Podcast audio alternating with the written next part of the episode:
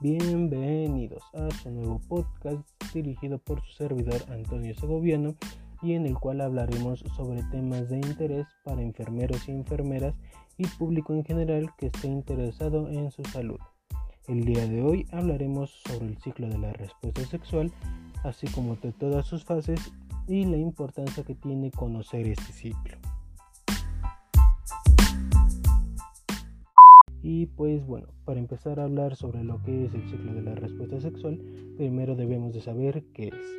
Y pues bueno, este se conceptualiza como la manera en que reacciona el cuerpo ante la estimulación, puede ser desde la masturbación o del inicio de una relación sexual, empezando por la parte del coqueteo y que se expresa o deriva en una forma de placer. Una vez teniendo en cuenta este concepto, podemos pasar a lo que son sus fases, las cuales se dividen en cinco principalmente, que son el deseo, la excitación, la fase de meseta, el orgasmo y la resolución. Comenzando por la parte del deseo, encontramos que los estímulos que generan dicho deseo pueden ser muy variados. Pueden incluir desde el roce piel a piel, el olor o el perfume de nuestra pareja, inclusive una mirada sostenida o el tono de la voz con la que nos hablan. Esto puede suscitar al deseo de mantener una relación sexual con otra persona y por supuesto dentro de esta fase también interviene mucho lo que es la imaginación y los pensamientos eróticos que podamos tener con la otra persona o inclusive dentro de nuestra imaginación y que pueden derivar en un acto sexual o en una masturbación. Una vez concluye la primera fase de deseo, pasamos a lo que es la segunda fase, la fase de excitación. Esta comúnmente se caracteriza por el aumento de los signos vitales, principalmente lo que son el ritmo cardíaco, la respiración y la presión sanguínea, al mismo tiempo que los músculos comienzan a tensionarse. Cabe mencionarse que durante esta etapa también encontramos los cambios físicos de los órganos sexuales, tanto de hombres como de mujeres. En hombres podemos tener principalmente lo que es la erección del pene y la producción de líquido preseminal. Por otro lado, las mujeres presentan un ligero crecimiento en los pechos, así como la erección de pezones y la hinchazón leve del clítoris, así como la lubricación de la vagina. Esta fase puede durar tanto como uno quiera, inclusive puede ir de minutos a horas. Esto dependerá obviamente de la interacción entre las personas y el tiempo o la confianza que se tengan. Una vez concluye la fase de excitación, pasamos a lo que es la fase de meseta, en la cual encontramos que los signos que presentábamos anteriormente en la fase de excitación aumentan aún más. ¿A qué me refiero? A que tanto la frecuencia respiratoria, la frecuencia cardíaca y la tensión sanguínea aumentan constantemente hasta tal punto que también aumenta la tensión muscular.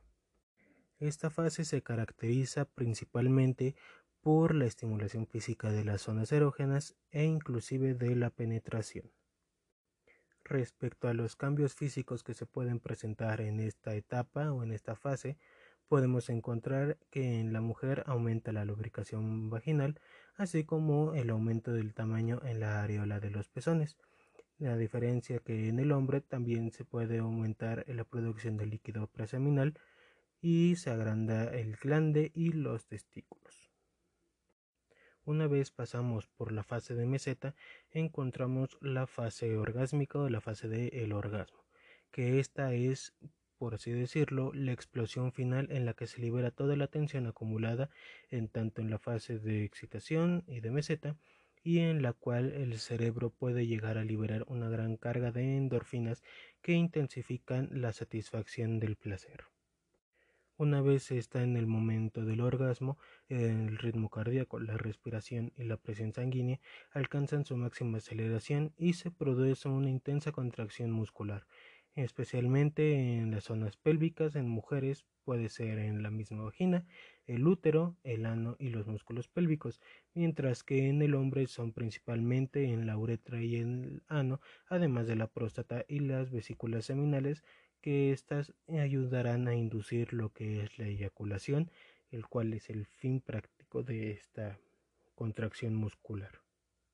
Cabe mencionarse que dentro de todo el ciclo de respuesta sexual, esta etapa del orgasmo es la que menos dura o más rápido pasa. Una vez se concluye la fase orgásmica, pasamos a la fase de resolución, en la que el cuerpo recupera el estado en el que se encontraba antes de la fase de excitación. En este momento, los signos vitales como son el ritmo cardíaco, la respiración y la presión sanguínea descienden a niveles normales e inclusive en ocasiones pueden descender a niveles por debajo de los valores normales. En esta misma fase el cuerpo puede llegar a sudar y tras la liberación de la tensión sexual, los órganos genitales tanto de hombres como de mujeres comienzan a recuperar su forma normal. Hay que decir que el placer que se experimenta con este ciclo de respuesta sexual es muy saludable tanto desde el punto de vista físico como emocional, ya que algunos científicos han llegado a decir que esto ayuda a dormir mejor, a eliminar el estrés y la tensión, a mejorar el estado físico, a envejecer mejor y mantener un estado general saludable. Esto se lo debemos principalmente a lo que es la liberación de la gran cantidad de endorfinas que se libera al tener o mantener relaciones sexuales o como lo mencionamos desde el principio de esta explicación por una masturbación. Como lo vimos anteriormente, el ciclo de respuesta sexual concluye comúnmente con lo que es la fase de resolución, pero esto no siempre es así, ya que depende mucho del cuerpo y del sexo o género al cual esté pasando por este ciclo. A lo largo de los últimos años han aparecido diferentes modelos para definir la respuesta sexual humana. A principios de la década de los 50, dos científicos de apellido Master y Johnson, tras estudiar la fisiología y la psicología sexual humana, desarrollaron el modelo sexual lineal que próximamente iba a ser definido como el modelo sexual masculino el cual se basa solo en las cinco fases comunes de este ciclo, que son la excitación, la meseta y el orgasmo. Por otro lado, tiempo después apareció un científico de apellido Bason, el cual propuso el modelo cíclico de la respuesta sexual femenina. En este caso se mencionaba que en el mismo ciclo o con las mismas fases la mujer llegaba a un punto en el que obtenía o aparecía un feedback entre aspectos físicos, emocionales y cognitivos. Según este modelo, en las mujeres podría existir más de un orgasmo o más de un, una repetición de este ciclo sexual que los hombres solo pueden pasar una vez. A pesar de todo esto y de que se encuentran los distintos modelos teóricos, siempre que se pregunta o siempre que se busca una respuesta a través de en qué consiste el ciclo de la respuesta sexual, pues nos tendremos que basar en lo que son las cinco fases principales.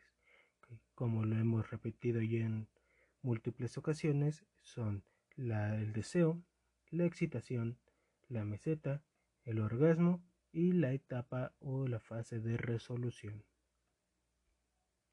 Es importante conocer el ciclo de la respuesta sexual debido a que como profesionales de la salud debemos de estar constantemente informados de todo lo que sucede con los cuerpos, tanto nuestros propios cuerpos como los cuerpos de nuestros pacientes. Además de que como profesionales de la salud, en algún momento laborando en alguna institución de salud, podemos llegar a ser cuestionados o nos pueden llegar a hacer preguntas respecto a este tema o respecto a alguna cuestión que tenga o podamos resolver a través de la explicación de este ciclo.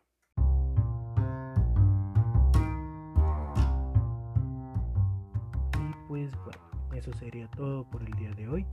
Ya saben, si tienen alguna pregunta, alguna duda, pueden escribirme algún mensaje a través de redes sociales o a través de esta misma red.